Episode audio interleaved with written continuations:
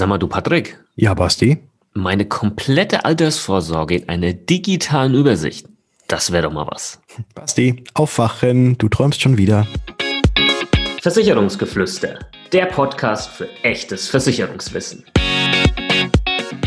Denn wir haben einfach keine Zeit für großes Geschrei.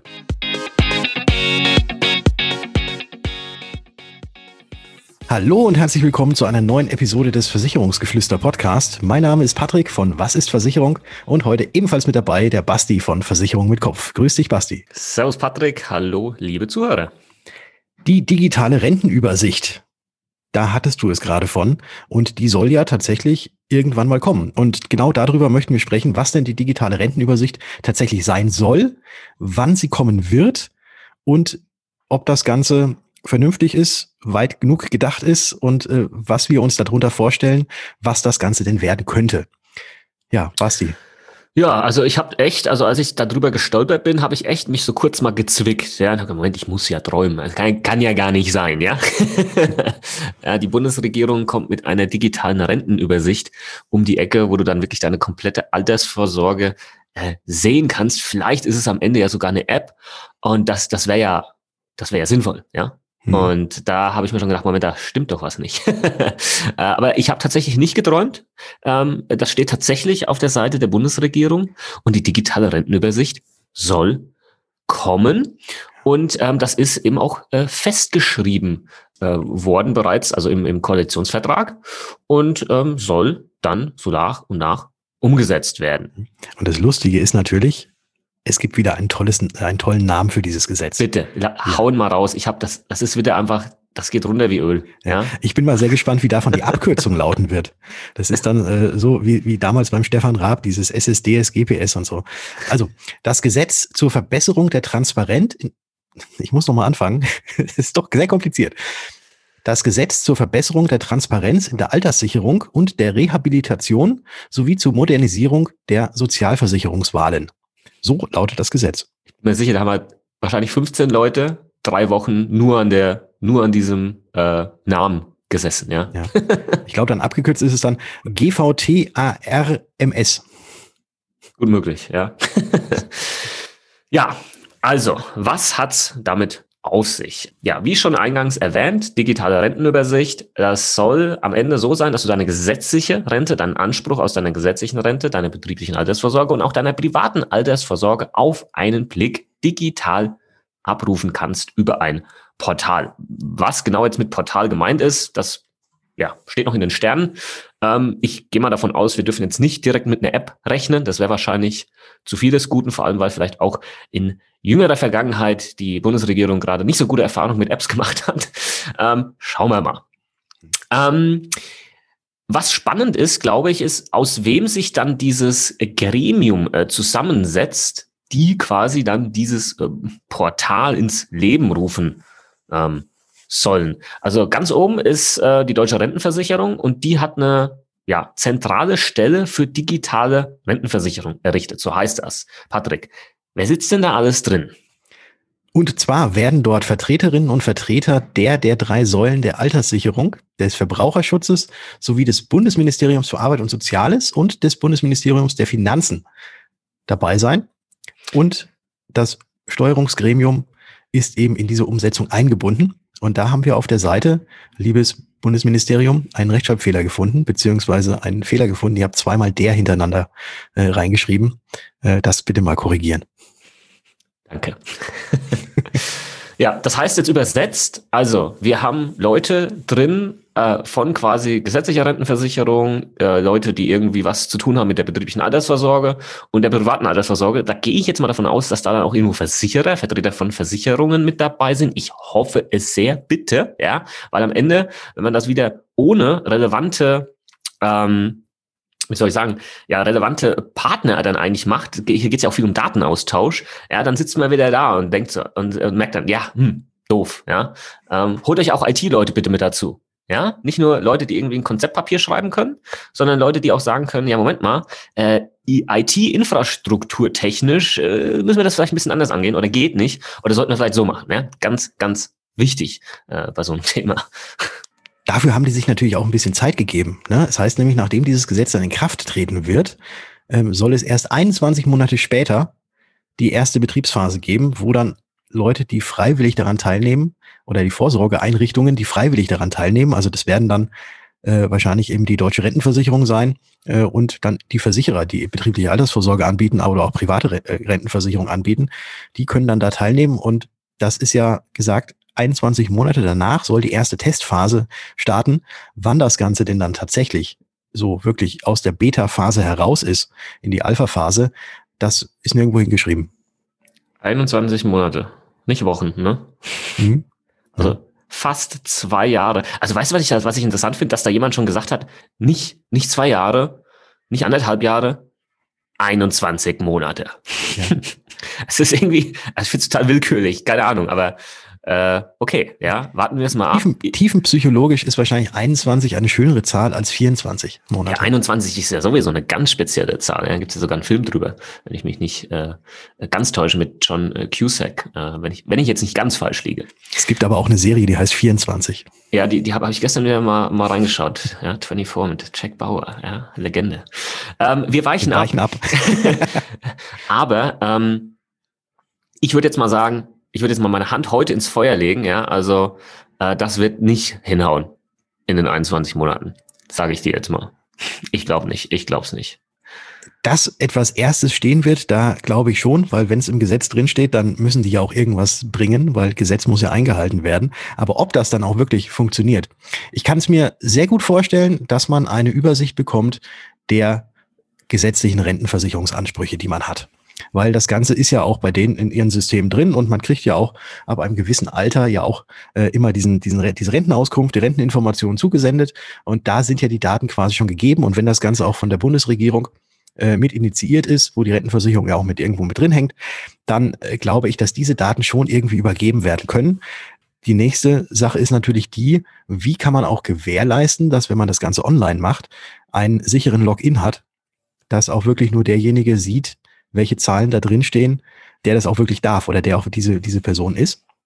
Und die anderen Geschichten, dass die Versicherer angebunden werden an diese Plattform und tatsächlich die Daten rüberspielen, da sehe ich, glaube ich, ein relativ großes, vielleicht sogar auch datenschutzrechtliches Problem, weil die Versicherer sind ja äh, private Wirtschaftsunternehmen, äh, die ja jetzt nicht einfach mal so diese Daten von ihren Kunden äh, an die Regierung oder an so ein Portal über, über, übergeben dürfen, ohne dass da dieses berechtigte Interesse seitens der äh, Regierung besteht.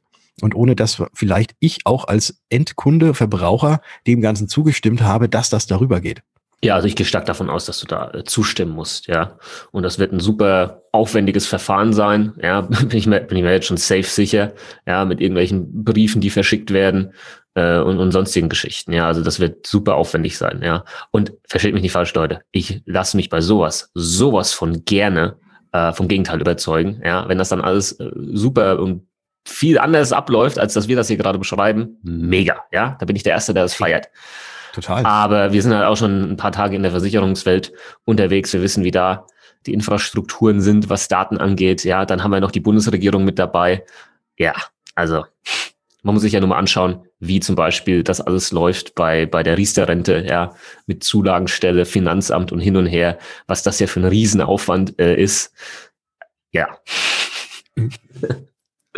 Ja, oder was auch, guck mal, die Auszahlung jetzt von irgendwelchen Corona-Hilfen, wie lange das dauert, oder wo irgendwelche, ähm, aufgrund von Datenschutz, ja, ich glaube, Datenschutz wird das Thema sein, was alles entweder super in die Länge zieht oder teilweise einfach verhindern wird. Ja, mhm. weil wir uns da halt mit irgendwelchen Gesetzen äh, immer wieder ein Bein gestellt haben und in Zukunft Beine stellen werden, was, äh, was dann sowas angeht. Ja. Datenschutz wichtig, keine Frage, keine Frage, ja, vor allem bei so sensibil, äh, sensiblen Daten und Informationen. Aber ähm, leider ist der Datenschutz dann oftmals halt ein Thema, der ja nicht nur in uns ein Bein stellt, sondern einfach so eine Mauer vor uns stellt, wo man sagt, so, jetzt geht's halt einfach nicht weiter. ich wollte neulich beim Amt etwas holen, und zwar ein, ähm, ein Führungszeugnis, polizeiliches Führungszeugnis. Und da dachte ich mir auch, da gehe ich doch einfach mal auf die Seite und gucke mal, ob ich mir das nicht irgendwie online holen kann. Und da gab es tatsächlich diese Möglichkeit. Allerdings hätte ich mich da mit meinem digitalen Personalausweis verifizieren müssen. Und ich weiß, dass als ich damals meinen Personalausweis geholt habe, dass ich da auch gesagt habe, ja, ich wäre bereit, auch dieses Digitale zu machen. Habe aber jetzt natürlich das ganze bis dato eigentlich noch nie eingesetzt gehabt und habe jetzt dann auch nicht dieses Passwort gefunden, was ich glaube ich vermutlich irgendwo noch liegen habe, damit ich das überhaupt so dafür richtig registrieren kann. Und äh, letzten Endes wäre das so ein Riesenaufwand gewesen, weil man ja auch da noch irgendwie eine zusätzliche App benötigt, wo man dann irgendwie sein Handy auf den Personalausweis legt und dann irgendwas ausgelesen wird, äh, dass ich dann doch am Ende mir einfach einen Termin auf, dem, auf der Stadt gemacht habe und dann gesagt habe, ich hier, ich hätte gern mein polizeiliches Führungszeugnis, weil es war einfach sehr kompliziert. Ja, vielleicht gibt's ja dann so eine zentrale Stelle, wo wir alle hinfahren müssen. Also wir müssen vor Ort erscheinen, weil eine ähm, digitale zum Beispiel Identifizierung äh, nicht möglich ist, ja, oder wollen sie nicht. Und dann musst du vor Ort irgendwo hin und musst dich nochmal neu identifizieren mit deinem Personalausweis, dass du deinen Zugang dann bekommst für, für dieses Portal. Ja. ja, oder aber du hast dann unten, wie es auch in ganz vielen anderen Portalen ist, vielleicht die Wahlmöglichkeit, ob du dich mit deinem Google oder Amazon oder äh, Google Facebook-Konto anmelden willst.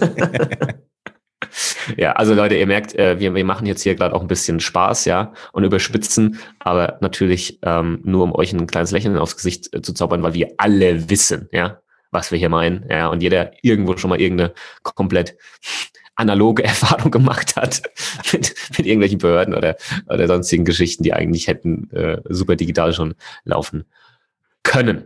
Die Idee also, dahinter, die Idee bitte? dahinter. Die Idee dahinter ist, ist, gut. Mega. Die ist richtig, richtig toll, weil ich glaube, die wenigsten, die jetzt nicht irgendwie alles tatsächlich ähm, so gepflegt haben, haben natürlich in ihren Versicherungsordnern äh, diese ganzen Daten auch liegen. Aber ich glaube, kaum einer hat das sich wirklich schon mal so richtig zusammengeschrieben. Wenn vielleicht da irgendwie, ja, welche privaten Rentenversicherung habe ich denn? Dann auf einem anderen Blatt steht dann irgendwas, was habe ich denn in der betrieblichen Altersvorsorge? Und dann gibt es da eben das dritte Blatt, was kriege ich denn aus der gesetzlichen Rente? Und wenn man das alles tatsächlich so zusammenfasst, ist das natürlich super, wenn das funktioniert, dass man eine Übersicht tatsächlich dessen hat, was man denn später mal im Alter bekommt und wie hoch die Ansprüche sind und ob denn auch wirklich die Rente reicht.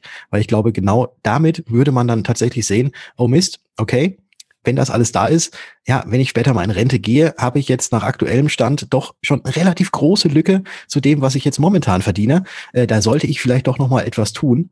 Und das ist natürlich toll, wenn das von öffentlicher und normal, äh, behördlicher Seite aus so gegeben ist, weil das ist ja auch so, da machen wir uns ja nichts vor, wenn ein Versicherungsvermittler äh, zu euch kommt und sagt, nee, ihr habt da eine große Rentenlücke, ähm, dann ist es ja meistens so, dass man dem vielleicht nicht so sofort glaubt, dass es wirklich so krass ist, dass man später mal so wenig hat.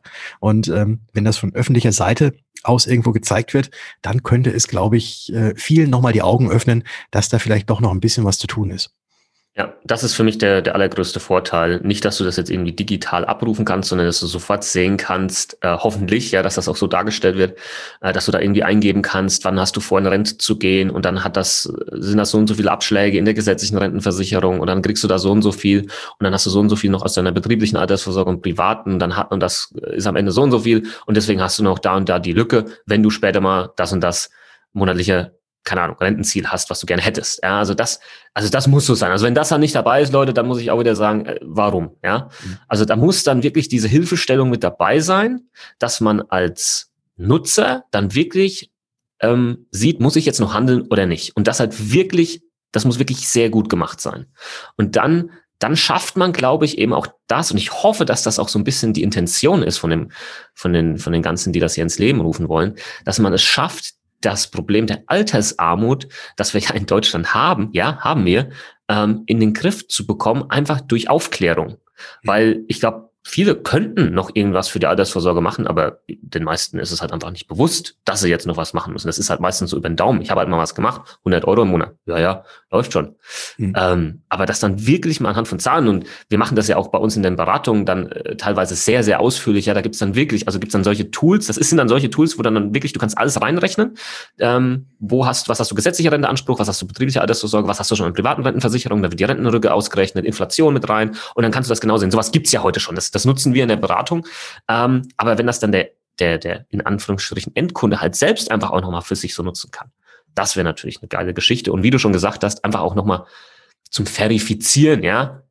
Stimmt das jetzt gerade, was der komische Versicherungsvermittler mir gerade gesagt hat, oder will er mir nur wieder Angst machen? Mhm. ähm, um, oder sind, ist die Logik wirklich so groß, ja? Ja. Genau.